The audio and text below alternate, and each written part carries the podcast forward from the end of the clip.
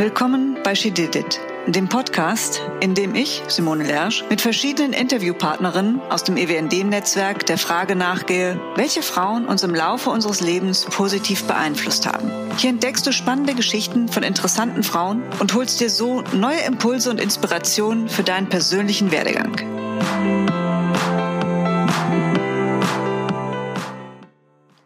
Hallo und herzlich willkommen zu einer neuen Folge des EWMD-Podcasts She Did It. Mein Name ist Simone Lersch und im normalen Leben bin ich Rechtsanwältin für Wirtschafts- und Medizinstrafrecht. Für die heutige Folge darf ich Ute Gerhard begrüßen.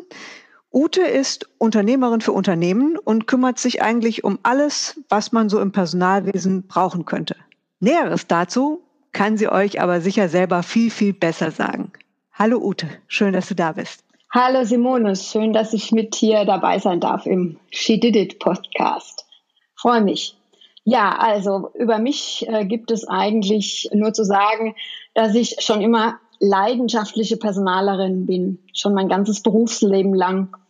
Und dass ich ähm, immer mit Menschen auf der Seite des Bereiches Human Resources beziehungsweise des Personalmanagements arbeite. Bis 2010 war ich in Festanstellung, zuletzt in Deutschlands zweitgrößtem Softwarehaus.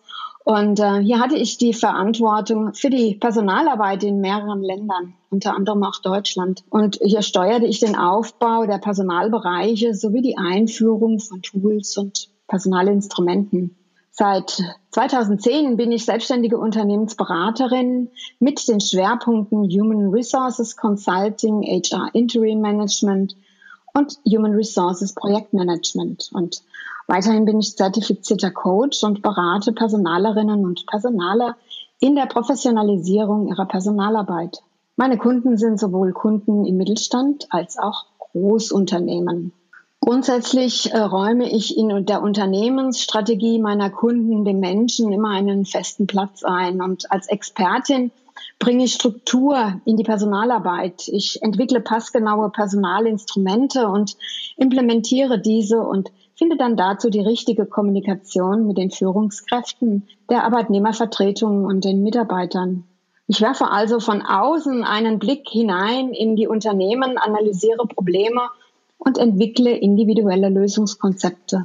Das hört sich sehr vielfältig und vor allem spannend an, genau. Also einfach dadurch, dass du ja von außen immer reingehst in die Unternehmen, lernst ja sicher auch eben so viel unterschiedliche Unternehmen, Branchen, Menschen kennen. Das stelle ich mir sehr spannend vor. Ja, und ich sage mir immer, wenn sie dann schon mal beginnen, für mich Geld auszugeben, ist ja das schon der erste super Schritt. Ne? Das ist ja schon der Schritt der Erkenntnis, dass was gemacht werden muss. Und das ist immer der schwierigste Schritt. Das weiß ich wohl. Ja. Wen hast du uns mitgebracht? Welche inspirierende Frau? Ja, ich ähm, habe euch heute jemand mitgebracht, die wahrscheinlich so nicht so sehr bekannt ist. Und zwar habe ich euch Claire Nore Stinnes mitgebracht. Ja, ich, wieder, ich hole mal ein bisschen aus, um euch die Dame mal vorzustellen, denn sie lebte vor über 100, also sie wurde vor über 100 Jahren geboren. Claire Norris Stinnes wurde 1901 geboren und sie stammte aus einer der reichsten Familien Europas. Ihr Vater war der Großindustrielle Hugo Stinnes. Er herrschte über ein weltweites Wirtschaftsimperium. Eine große Binnenflotte, Reedereien und Stahlwerke gehörten zum Konzern. Und zu Höchstzeiten in den 20er Jahren des letzten Jahrhunderts arbeiteten dort 600.000 Mitarbeiter. Claire Nore hat ihren Vater abgöttisch geliebt und ihr Vater war ein sehr moderner Mensch. Er machte keinerlei Unterschiede zwischen Mann und Frau, seinen Söhnen und seinen Töchtern. Bei Claire Nore schätzte der Vater sehr das Potenzial und er holte sie in den Konzern, wo sie Karriere machte. Sie war die rechte Hand ihres Vaters. 1924 stirbt der Vater überraschend viel zu früh. Claire Nore verliert ihren engsten Vertrauten und Förderer. Sie hätte das meiste Potenzial gehabt, den Konzern weiter zu steuern, scheiterte aber an der Tradition. Ihre eigene Mutter untersagt ihr das Arbeiten in der Firma. Die Söhne sollten, die Firma ein, sollten in die Firma einsteigen und Claire Nore sollte standesgemäß heiraten und Kinder kriegen. Sie wurde also aus dem Stinnes-Konzern ausgestoßen und sie suchte nach einer neuen Herausforderung. Und so begann ihr abenteuerliches Leben. das mich sehr fasziniert hat. Sie war schon immer sehr autobegeistert und schon in den 20er Jahren des letzten Jahrhunderts wurde der Motorsport zu einem großen gesellschaftlichen Ereignis. Und Helden waren normalerweise immer Männer. Bis 1927 konnte sie als Rennfahrerin 17 Siege fast ausschließlich gegen Männer und Männer feiern. In Europa 50 erfolgreichsten Rennfahrern war sie die einzige Frau. Sie war von diesen 50 die erfolgreichste zu dieser Zeit. 1925 beginnt sie mit den Vorbereitungen für die erste Weltumrundung mit einem Auto. Die Familie war gegen alles, was sie unternahm, ob Rennen, Fahren oder Weltreise. Es gab, gab hier also keinerlei finanzielle Unterstützung und sie sammelte Sponsorengelder ein. Unter anderem organisierte sie sich von den Adler Autowerke das erste Auto und Bosch und Areal unterstützten ebenfalls. Ja, es ging los 1927 mit ihrer Weltumrundung. Insgesamt sollten es 46.000 Kilometer rund um die Welt gehen. Ursprünglich ein Jahr geplant, in Summe dann später zwei Jahre. Es gab damals für dieses Vorhaben keinerlei Vorbilder. Es gab niemand, wo sie sich irgendetwas hätte abschauen können, denn mit einem Auto wurde noch nie um die Welt gefahren. Geschweige denn, dass es damals überhaupt Straßen gab in diesen entlegenen Ecken, die sie vorhatte zu befahren. Sie organisierte sich zwei Techniker, einen Kameramann. Der Kameramann Karl Axel Söderström kam aus Schweden und war berühmter Filmemacher. Diese drei begleiteten sie und sie fuhren los mit zwei Autos, einem Fahrzeug und einem Begleitfahrzeug mit Benzin und Versorgungsgütern. Das Auto hatte übrigens 45 PS. Wir wissen alle, was wir im Moment fahren. Das ist meistens über 100 PS. Also mit 45 PS um die Welt, das ist schon mal eine Hausnummer. Also sie fuhr von Deutschland aus in den Balkan, in die Türkei, nach Syrien, Bagdad, Teheran, ins Kaukasusgebirge und in Russland wurden die Wege immer schlechter. Nach 10.000 Kilometer kamen sie in Moskau an und machten dort eine kurze Pause. Der sibirische Winter stand vor der Tür. Ein Mechaniker schied schon aus gesundheitlichen Gründen aus. Er hatte Blinddarmentzündung. Es galt nun, den Baikalsee zu überqueren. Damals hat es noch nie ein Auto gewagt. Sie war die erste Frau mit einem Auto, die den Baikalsee überfuhr. Danach gab der zweite Techniker auf. Er war komplett überfordert und war am Ende. Sie fuhren weiter über die Mongolei, kamen dann in die Wüste Gobi. In der Wüste Gobi wurden sie von Räuberbanden verfolgt und auch kurz ähm, angehalten und ein Überfall drohte, den sie aber abwenden konnten. In Japan nach 20.000 Kilometer kamen sie an, vollkommen abgearbeitet und geschafft. Von Japan aus überquerten sie das Meer nach Südamerika und da kam die dritte schwierige Kraftakt auf sie zu. Sie mussten oder sie wollten die Anden überqueren. Sie fuhren mit dem Auto über Geröllfelder, endlose Geröllfelder, Geröllfelder und irgendwann stellten sie fest, dass das Auto es nicht mehr weiter schaffte. So holten sie, so liefen sie zu Fuß immer zum nächsten Ort, holten Helfer, liefen wieder zurück schleppten das Auto ab, fuhren wieder weiter, bis es wieder stehen blieb und so weiter, bis sie es über die Anden geschafft haben. Sie erreichten nach knapp zwei Jahren die USA, Nordamerika, und dort überquerten sie, durchquerten sie Nordamerika. In Detroit empfing sie Henry Ford. Detroit ist ja damals die Autostadt gewesen und Henry Ford war total begeistert von ihrem Vorhaben. Und erst dann, als so viel Applaus in, in Amerika sie empfangen hat, kam erst über die Medien, über die Presse, über die Fototermine und über die Medien das Ganze nach Europa. Erst dann hat man in Deutschland davon Kenntnis genommen, dass Claire Nore und Karl Axel diese Weltumrundung mit einem Auto gemacht haben. Nach über zwei Jahren kamen sie dann zurück und in Berlin wurde über den Aarhus ein glänzender Empfang ihnen. Sie wurden mit, durch einen glänzenden Empfang ähm, damals willkommen gehießen. Das war es aber dann auch schon. Das, was Claire Nore machte mit Karl Axel zusammen, ist in den Annalen der Geschichte verschwunden. Es hat niemand mehr darüber gesprochen. Sie haben einen Film gedreht. Karl Axel hat dann 1,5 Jahre gebraucht, um aus dem Filmmaterial einen Film zu, äh, herzustellen. Der wurde dann auch mal gezeigt. Man hat aber auch nie richtig Kenntnis davon genommen. Was ähm, zwei Jahre gut gehalten hat. Die beiden waren ja Mitarbeiter und Chef ähm, zu Anfang der Reise. Danach waren sie ein Team, das alles machte, von Kamera führen über Techniken am Auto, über ähm, über Koch. Ähm, die beiden schweißten sich zusammen und auch danach führten sie ihr Leben gemeinsam weiter. Sie lebten dann in Südschweden, kauften ein Landgut und äh, betrieben Landwirtschaft und Viehzucht. Natur und das Arbeiten, das schwere Arbeiten in der Natur war schon immer ihr Ding gewesen. Erst Anfang der 80er Jahre wurden die Filmrollen wieder entdeckt und als 50 Jahre später von einem Journalisten ein neuer Film über sie gedreht wurde und sie dann auch als über 80-Jährige interviewt wurde, kam sie wieder zurück in die Öffentlichkeit. Und auch das war dann der Zeitpunkt, wo ich von ihr Notiz nahm. Die Kinos waren damals voll mit jungen Menschen und sie wurde bejubelt. Und was dazu auch beitrug natürlich war die Frauenbewegung zu dieser Zeit in der zweiten Hälfte des 20. Jahrhunderts und auch da wurde sie erst so richtig berühmt. Sie starb dann zwar leider zwei Jahre später, aber auch heute gibt es viele Dokumentationsfilme, also wen, wer es interessiert, ja, vom Charakter her war sie eine unglaublich durchsetzungsstarke und willensstarke Frau. Aufge aufgeben gab es für sie nie. Und sie sorgte immer auf der Reise für Aufsehen, da sie überall die einzige Frau war. Sie trug immer die gleiche Kleidung wie die Männer, Hose, Hemd und manchmal sogar Schlips. In den meisten Ländern hatten Frauen keine Rechte. Sie war der Boss der Expedition und die drei Männer waren die Mitarbeiter. Sowas hatten die Menschen unterwegs in den Ländern noch nie gesehen. Ja, schon seit ihrer Kindheit hatte sie den Wunsch zu Abenteuern und oft musste sie hören, dass sie so gar nicht mädchenhaft oder damenhaft war. Sie hat sich nie verbogen, war immer offen und authentisch. Das war immer ihre Herangehensweise, egal ob sie Rennen fuhr oder ob sie die Weltreise durchführte. Uneitel, dickköpfig, unangepasst, mutig. Eine total faszinierende Frau und so viele Sachen, die an ihr faszinieren und inspirieren. Du hast erzählt, du hast sie durch diesen Dokumentarfilm äh, entdeckt.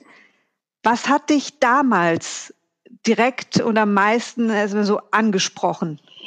Ja, also ich bin sehr ländlich traditionell aufgewachsen mit so einem typischen Rollenverhalten zwischen Mann und Frau.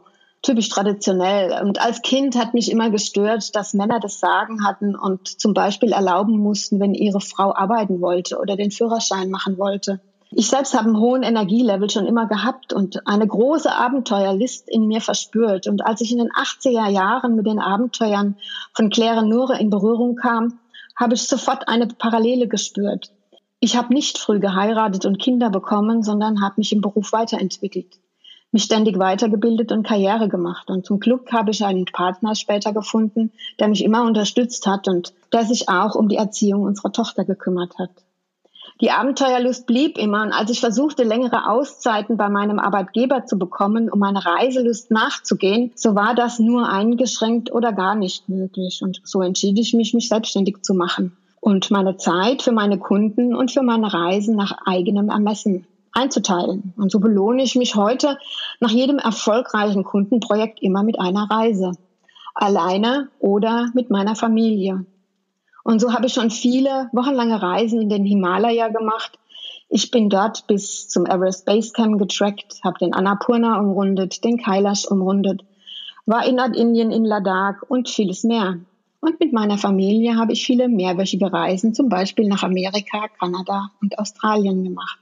Meine Reisen sind immer physisch und psychisch herausfordernd und ich bin immer wieder sehr überrascht zu erkennen, zu was man selbst fähig ist zu leisten diese Erkenntnis hat mich mein Leben lang getragen und immer weiter ins Leben und in die Selbstständigkeit geführt. Ich bin überzeugt, wie Claire Norstein ist, es gibt nichts, was Mann oder Frau nicht schaffen kann, wenn sie es denn nur will. Man muss nur anfangen, an sein Ziel glauben und immer weiter dranbleiben. Das hört sich so an, als hätte sie dich eben nicht nur in den 80ern, äh, als du das erste Mal diesen Film gesehen hast, inspiriert, sondern immer wieder durch dein Leben begleitet und getragen. Ja, hat sie. das hat sie.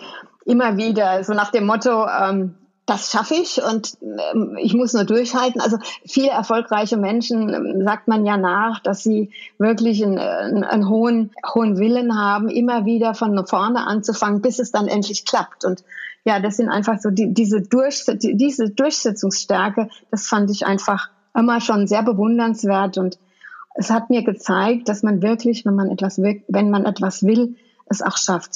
Zum Beispiel habe ich mein mein, ähm, mein Unternehmen verlassen und bin selbst, habe mich selbstständig gemacht, um einfach nicht mehr so fremdbestimmt zu sein und die Zeit in meinem Leben selbst einzuteilen. Das ist auch so ein Schritt gewesen, wo sie mich inspiriert hat, das doch zu tun. Nicht nur zu träumen, sondern es auch wirklich zu tun. Würdest du sagen, dass dich eben unterschiedliche Bereiche ihrer Persönlichkeit zu unterschiedlichen Zeitpunkten inspiriert und weitergetragen haben?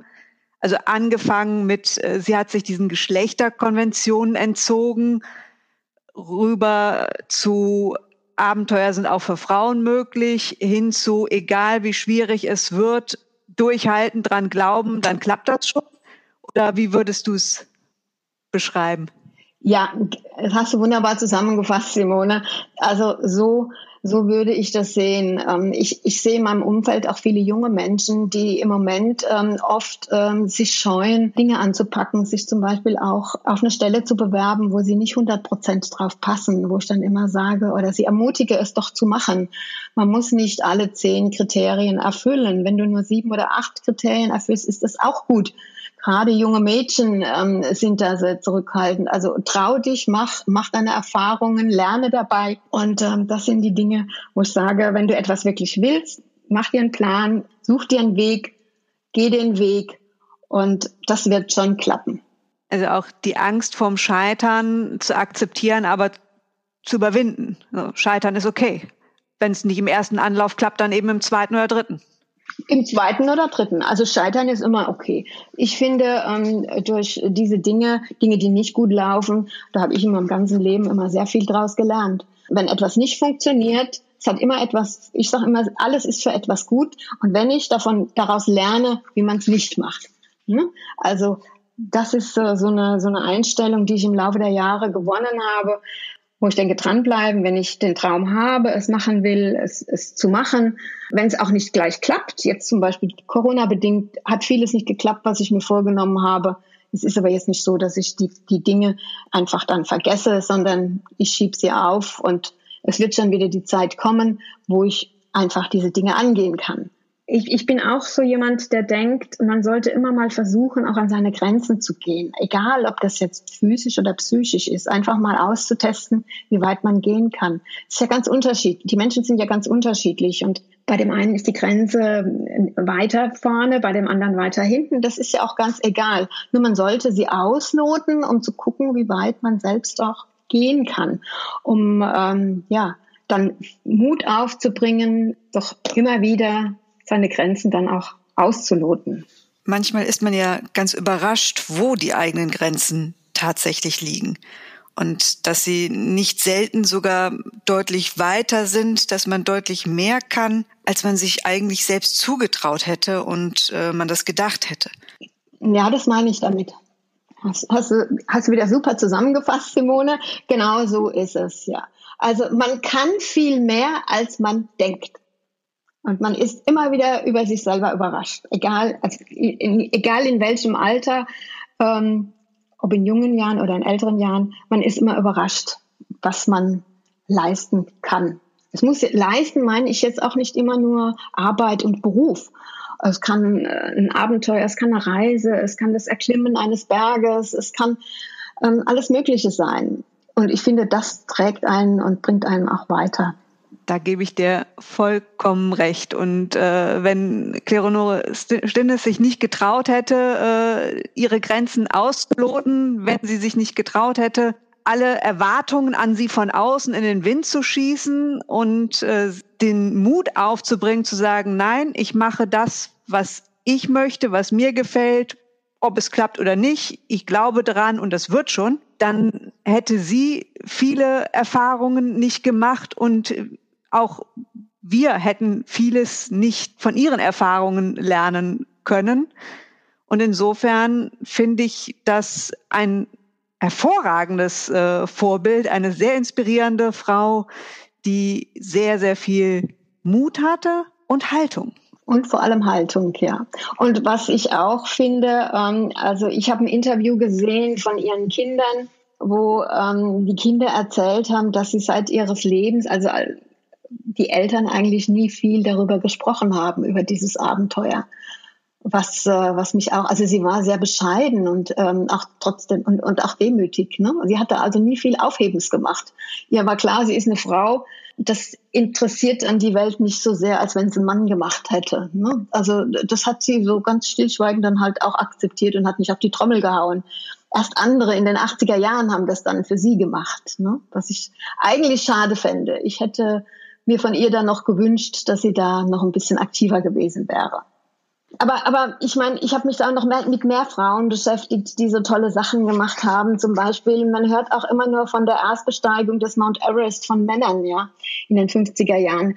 Dass ein paar Jahre später auch drei Frauen den Mount Everest bestiegen haben, das hat man nie gehört. Ja, da habe ich dann ein Buch mal drüber gelesen, aber davon spricht niemand. Ne? Und äh, ja, so war das zur damaligen Zeit. Und äh, ich denke, wir können alle froh sein, dass die Damen ähm, in den in der zweiten Hälfte des letzten Jahrhunderts ähm, so aktiv an der Frauenbewegung gearbeitet haben und auch äh, an der Emanzipation der Frau gearbeitet haben, dass wir heute unglaublich davon profitieren können. Es ist zwar noch ein langer Weg vor uns, wir sind noch nicht so weit, dass wir auf Augenhöhe sind. Wir haben noch ein bisschen was zu tun, aber wir haben schon ein Stück geschafft in den letzten Jahrzehnten. Ja, und trotzdem können wir uns immer noch ein Vorbild an Klerenore nehmen. Äh, du hattest dieses Beispiel gebracht, ne? sich bewerben, auch wenn man von zehn Kriterien nur sieben erfüllt. Ja. Ich glaube, den meisten Männern würde das nicht passieren, zu denken, ich kann mich nur bewerben, wenn ich zehn erfülle. Ja? Also dieses mehr Mut zu haben, zu sagen, ich muss nicht perfekt ja. sein, weil perfekt ist ja. niemand. Ja, ich bin gut und kann in meine Aufgabe reinwachsen. Ja, und was wir darüber hinaus lernen sollten, ja, wir müssen uns auch bemerkbar machen. Ja. Sonst berichtet eben niemand über die Erstbesteigung des Mount Everests durch eine Frau. Und was ich jetzt tatsächlich ganz gut fand, wo du dieses Beispiel gebracht hast. Der Fußballer Cristiano Ronaldo hat jetzt irgendwie ich weiß nicht, 111 Länderspieltore oder Spiel äh, geschossen und das wurde als Guinness World Record bezeichnet. Und dann hat man mal daneben gestellt, wie denn so die Rangliste der Frauen aussieht im Fußball, die eben 111 plus internationale Tore geschossen haben. Ja. Ja, und das war eine recht eindrückliche Liste von Fußballerinnen, die mitunter auch deutlich mehr Tore im internationalen Bereich geschossen haben, über die nur dann eben nicht berichtet wurde. Und dagegen sollten wir uns, meine ich, äh, zur Wehr setzen, beziehungsweise auch ein bisschen mehr für uns gegenseitig dann die Werbetrommel rühren. dabei, kann, dabei kann unser EWMD gut helfen. Der EWMD und äh, eben, ich denke auch, dass es hilft, Vorbilder kennenzulernen, ähm, die eben genau das auch tun. Ja, das sind EWMD-Mitglieder und das sind auch die Vorbilder, die unsere EWMD-Mitglieder mitbringen. Und äh, insofern möchte ich dir für dieses wunderbare Vorbild, das du uns mitgebracht hast, sehr, sehr danken. Gerne. Vielen ja. Dank. Also mir hat es sehr viel Freude gemacht. Ich hoffe, dir hat es auch Spaß gemacht. Ja, natürlich. Also ich erzähle gerne von meinen Erfahrungen und von den Damen und Herren, mit denen ich mich so beschäftige und auseinandersetze. Ähm, es sind viele Frauen, ähm, mit denen ich mich auseinandergesetzt habe, aber die Claire Norris Stimmes fand ich jetzt für unseren Podcast am passendsten. Sie ist auf jeden Fall ein sehr wunderbares Mitglied unserer Podcast-Gemeinschaft. Ich danke dir sehr und ich hoffe, liebe Hörerinnen und Hörer, dass ihr auch Spaß hattet an dieser heutigen Folge und äh, hoffe, dass ihr dann auch zur nächsten Folge wieder einschaltet. Tschüss und auf Wiederhören. Du bist auf der Suche nach weiblichen Inspirationsquellen? Möchtest dein Wissen und deine beruflichen Erfahrungen weiterentwickeln? Oder möchtest dich einfach mit anderen Frauen in Führungspositionen vernetzen? Dann werde auch du Mitglied im EWMD. Besuche uns dazu einfach auf germany.ewmd.org, triff uns auf einer unserer nächsten Veranstaltungen oder nimm Kontakt zu einem Chapter in deiner Nähe auf. Wir freuen uns auf dich.